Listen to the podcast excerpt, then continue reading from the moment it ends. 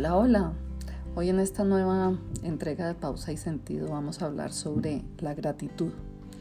Hoy en día creo que estamos obsesionados con el bienestar físico, con vernos y sentirnos ágiles, jóvenes y saludables.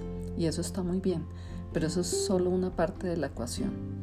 Logramos sacarle tiempo y hacemos rendir el dinero para hacer ejercicio, para alimentarnos saludablemente porque vemos algo valioso ahí, pero se nos olvida otra parte muy importante que es el alma, esa que nos contacta con el otro, con nuestro entorno, esa que nos lleva a mirar al cielo y saber que hay alguien o algo más omnipotente, más omnipresente y omnisciente que nosotros mismos y que también está en nosotros. ¿Cómo cultivamos el alma? Bueno, pues la gratitud es una de esas muchísimas vías que hay para cultivar nuestra alma y me gustaría que si se te ocurren otras ideas, me las comentes en los comentarios. Con la gratitud nos conectamos con lo que tenemos, no desde la carencia y la necesidad, sino desde la abundancia. Es ese reconocer la presencia de otros en nuestra vida, eh, lo poco o mucho de carácter material que tengamos, el poco o mucho alimento que podamos recibir, el poder descansar, el trabajo, sin importar si es bueno o malo, sino que es un medio para alcanzar nuestra, eh, algunas cosas en la vida que queremos. Ese jefe gritón que pone a prueba nuestra paciencia o los hijos en casa que podemos ver crecer. Poco a poco la gratitud se va convirtiendo en un foco de atención hacia todo lo que sucede a nuestro alrededor y nos lleva a, ver el aprendizaje que hay detrás de las pruebas y las dificultades.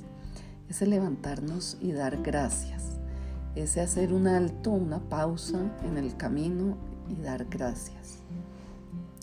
No son esas gracias que se dan por educación, es decir, gracias, me ayudaste, o sino es el realmente estar agradecido. Y hoy te invito a ser agradecido con la vida, a intentar ver dónde de pronto, eh, por el estado de ánimo en el que te encuentras, te es difícil ver. Empieza por algo pequeño, inclusive por agradecer esa tristeza, ese miedo, porque detrás de ellos hay una toma de conciencia de que hubo o hay algo valioso que se perdió o que está siendo amenazado. Mira a tu alrededor y agradece lo que ves. El amanecer, la luz del sol, el árbol por la ventana. Todo tiene un para qué, aunque no lo hayamos descubierto aún. La gratitud es una virtud que debe ser cultivada. Y por eso hoy quiero sugerirte empezar un diario de gratitud anotar una cosa por la que estés agradecido todos los días y que lo hagas sin falta.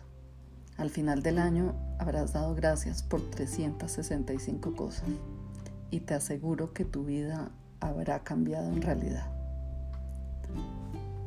Por ejemplo, cosas por las que estar agradecido. El agua para bañarse, el desayuno, eh, el compañero de trabajo, nuestra pareja. Tantas cosas por las que estar agradecido. Te invito a revisar eh, este tip que te va a ayudar a cuidar tu alma y ir analizándolo con mayor profundidad. Nos vemos en la próxima entrega de Pausa y Sentido.